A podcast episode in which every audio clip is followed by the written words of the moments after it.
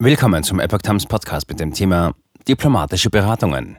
Baerbock trifft sich mit G7-Kollegen in Schleswig-Holstein.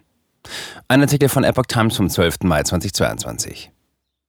Der Krieg in der Ukraine steht im Mittelpunkt einer Serie diplomatischer Beratungen in Deutschland, die bis kommenden Sonntag dauern. Doch es soll auch um andere Themen gehen. Außenministerin Annalena Baerbock berät ab heute mit ihren Amtskollegen aus der G7-Gruppe der führenden demokratischen Industrienationen über die Auswirkungen des russischen Angriffskriegs gegen die Ukraine. In diesem Zusammenhang soll es auch um Energie- und Ernährungssicherheit gehen. Die Entwicklungsorganisation One rief die G7-Gruppe dazu auf, insbesondere auf die ärmsten Länder Rücksicht zu nehmen. Die Runde müsse ihrer Verantwortung gerecht werden und sich diesen multiplen Krisen ganzheitlich und allumfassend widmen. Dabei dürfen die G7 Afrika nicht vergessen, sagte Stefan Exo-Kreischer, Direktor von One Deutschland, der deutschen Presseagentur in Berlin. Auch Ernährungssicherheit im Fokus. Die G7 haben nicht nur die Chance, sondern die Verpflichtung, hiergegen zu steuern, betonte Exo Kreischer.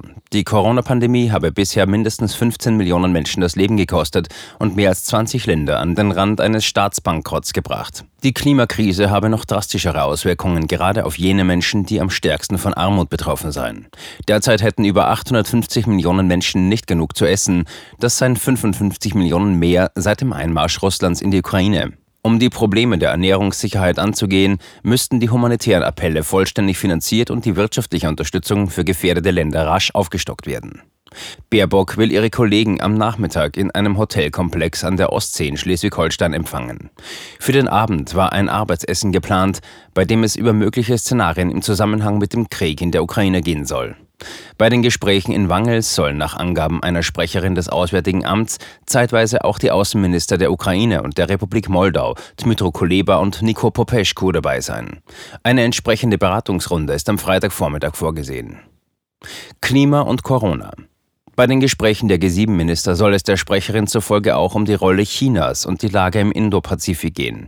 Zudem würden die Situation in Afghanistan, Afrika und die Lage im Nahen Osten sowie der gemeinsame Kampf gegen die Klimakrise und die Corona-Pandemie und ihre Folgen Themen sein. Virtuell werde zu Teilen des Programms die indonesische Außenministerin Retno Marsudi zugeschaltet. Indonesien hat derzeit den Vorsitz der Gruppe der 20 wichtigsten Industrie- und Schwellenländer.